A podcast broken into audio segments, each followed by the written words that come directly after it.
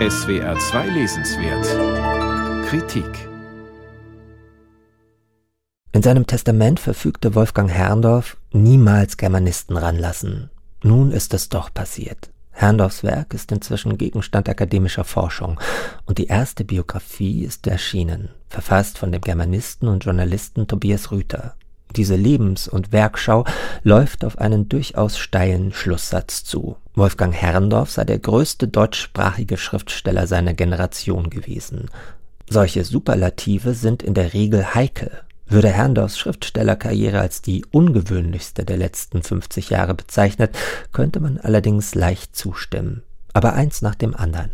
Solide schildert Tobias Rüther zunächst Herrndorfs Kindheit und Jugend im holsteinischen Norderstedt. Gleich im Eröffnungskapitel macht er Motive aus, die ihn als Künstler und Schriftsteller prägen und begleiten werden. Etwa der Blick aus dem Fenster des Kinderzimmers auf ein norddeutsches Feld. Es taucht immer wieder auf, wenn Herrndorf später Buchcover gestaltet oder Geschichten schreibt. Hier scheint zum ersten Mal der Blick, gerahmt vom Fenster, zu einem Szenenbild zu werden, die Wahrnehmung sich zu verdichten und zu verfeinern. 1965 geboren, hat Herrndorf eine ziemlich gewöhnliche Mittelschichtskindheit.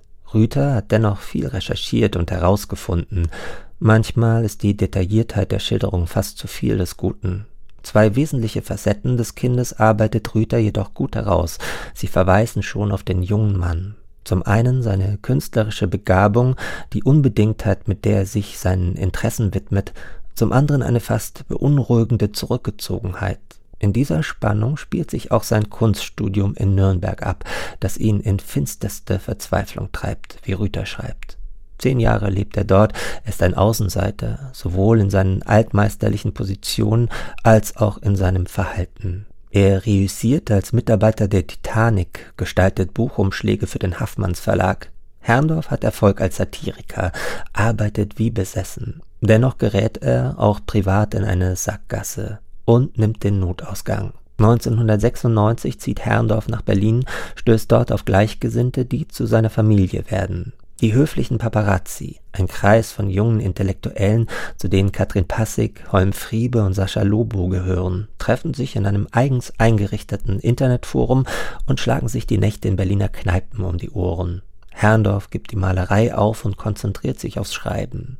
Rüther versucht, die Genese dieses radikalen Schnitts verständlich zu machen und er zeichnet nach, wie gerade die digitalen Kommunikationskanäle für Herrndorf sowohl Schule wie auch Testlabor für seine Texte sind. Sein Roman in Plüschgewittern ist ein erstes Ausrufezeichen. Er arbeitet parallel an mehreren Büchern, einem Jugendroman ebenso wie an einem hochkomplexen Spionageroman, als er 2009 die Diagnose unheilbarer Hirntumor bekommt. Nun beginnt die vielleicht rätselhafteste und unglaublichste Passage seines Lebens. Innerhalb kürzester Zeit schließt er den Roman Chick ab.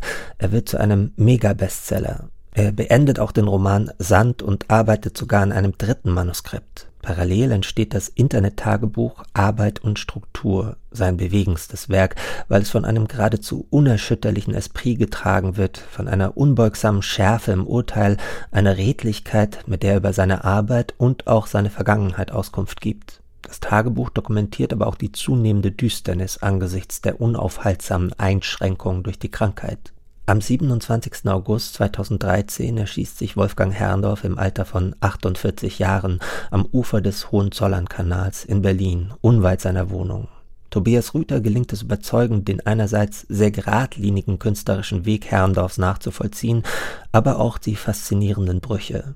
Er widmet sich nicht nur ausführlich den inzwischen kultartig verehrten Büchern des Autors, sondern kenntnisreich auch den malerischen Arbeiten und er bettet Herrndorf ein in ein künstlerisches Umfeld, das ihn in seinen letzten Monaten auf eindrucksvolle Weise aufgefangen und in seinem Tun unterstützt hat. Tobias Rüthers Biografie Herrndorf ist bei Rowold Berlin erschienen. 400 Seiten kosten 25 Euro.